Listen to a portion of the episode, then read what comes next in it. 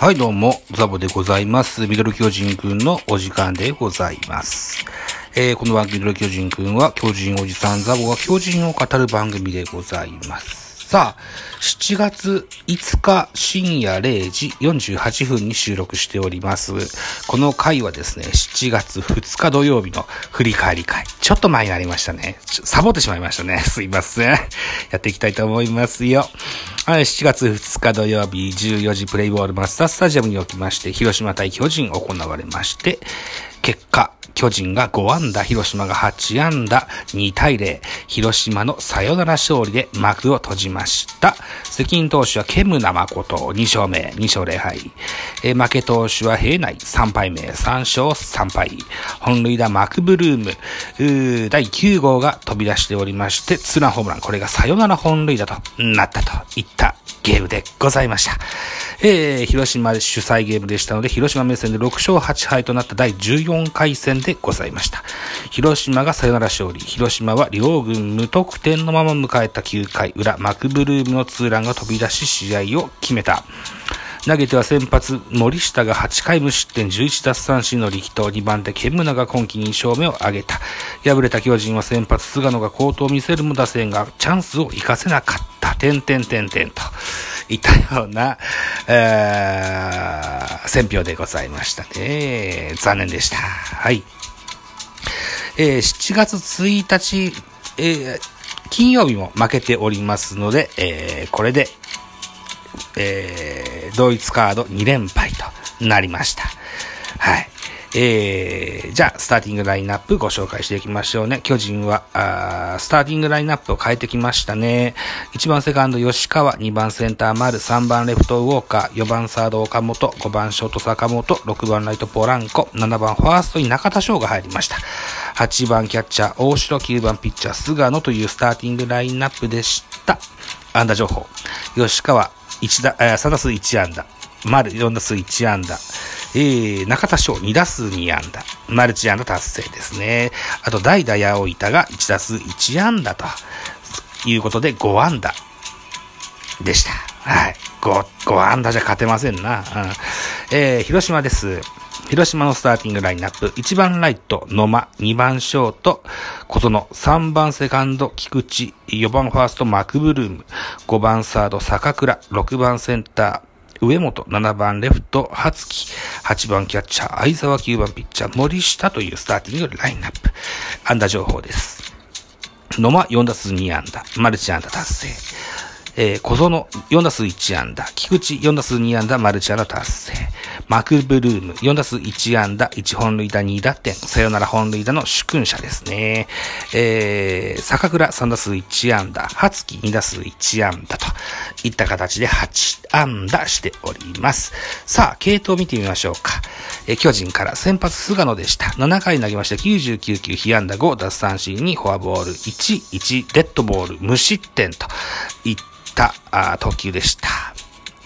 うーん、なかなかこう、三振が取れないね、菅野ね。いい内容かもしれないけどね、こう、圧倒的っていうのが、うん影を潜めましたですね。うんまあ、うまさでね、抑えられるかもしれませんけどね。迫力っていった部分ですよね。えー、高騰してましたが、えー、7回の裏だったかなあ、表だったかな ?7 回の表、そうね、7回の表にね、えー、チャンスがありましてね、ワンアウトランナー2塁といったチャンスがありまして、菅野は代打を出されてピッチャー交代といった形になりましたね。はい。2番手、平内、えー、平内じゃない。2番手は今村です。1回投げまして15球被安打1。最後は平内。3分の0投げまして6球被安打に2失点で負け投手となりました。今村にはホールドついてございます。広島です、系統。先発森下8回投げまして122球の熱投。被安打5、11奪三振は十分でしょう。えー、にフォアボール無失点と高騰ですね、これはね。うんえー、そして2番手投手がケムナ誠。1イニングス投げまして19球被安打0、奪三振1、フォアボール1、無失点で勝ち投手になりましたと。そのようなゲームになってます。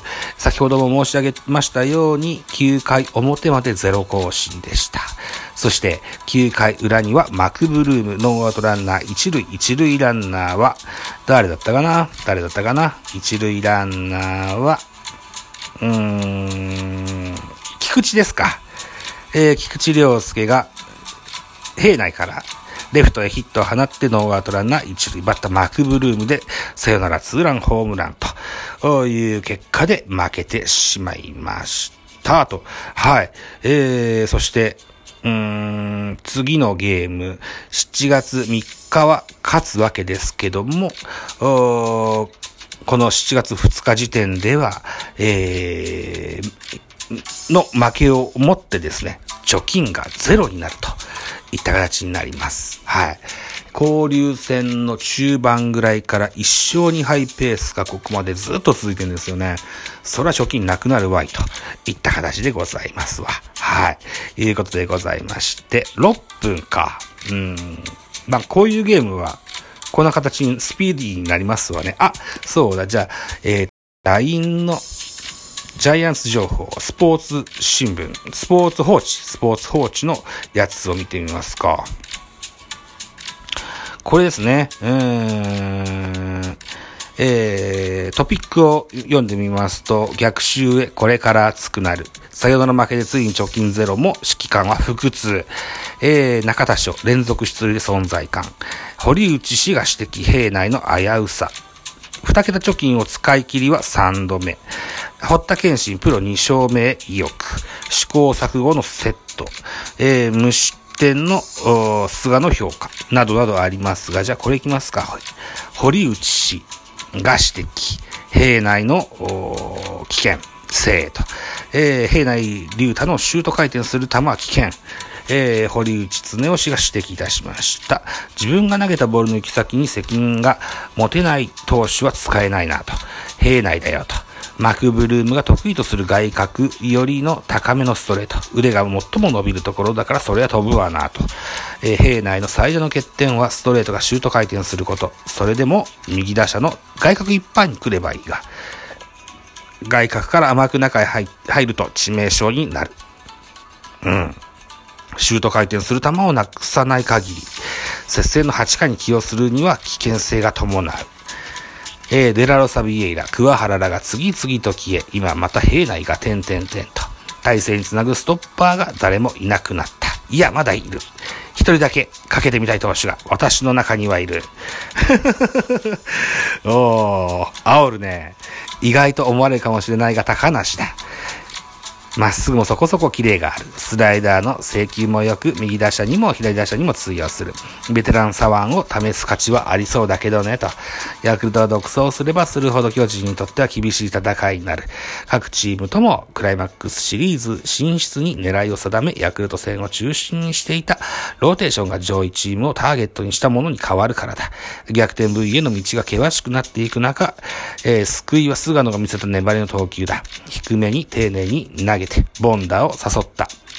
セットポジションで投げたのは力勝負から脱皮して、少しでも制球を良くしようとしたからだろう。貯金がゼロになった巨人、エースを軸にしていけば立て直しは可能だと。うーん。うん。一理あるかもしれませんけどね。えー、とりあえず先発が勝てない。そして、えー、リリーフ陣がガタガタであると。言った現状ですよ。あなんとかこう立て直しをかけ、ね、えー、かけたいというふうに思うんですよね。うん。そうなだからオールスター系、デラロサ、ビエイラの出来も期待したいとこですし、うん、中川幸太がどのような、今、塩梅なのかもさっぱりわからない。えー、今シーズン間に合わないのかな？どうなんだろうな？その辺もちょっとわからないですけどもね。えー、そうな トーンが低くなります。はい。はい。あ、BGM がエンディングに行きそうですね。はい。えー、収録のお時間が10分になりますか？はい。じゃあこの枠はこの辺にしときますかね。えー、いうことでございまして、現在、7月5日の0時57分というお時間になりました。これをですね、朝6時配信としてですね、え皆さんに行ってらっしゃいのご挨拶をしてお別れしたいと、かように思いますが、えこの後にもう一本ですね、7月3日の巨人が勝ったゲームの振り返りをしたいと思いますので、それはお昼に配信しようかしらと。かように思っておりますよ。はい。といったところでね、えー、暑い区域もあるでしょう。ね、えー、何やら台風がどうのっていうふうにも聞いてますし、えー、まあ、とにもかくにもですよ。ね、えー、今日も一日頑張ってまいりましょうよ。ね、僕も頑張りますからね。はい。いうことで めちゃめちゃ適当な最後の締めの挨拶になりましたが、とりあえず張り切ってね、えー、出発しましょうね。はい。じゃあ、いってらっしゃい。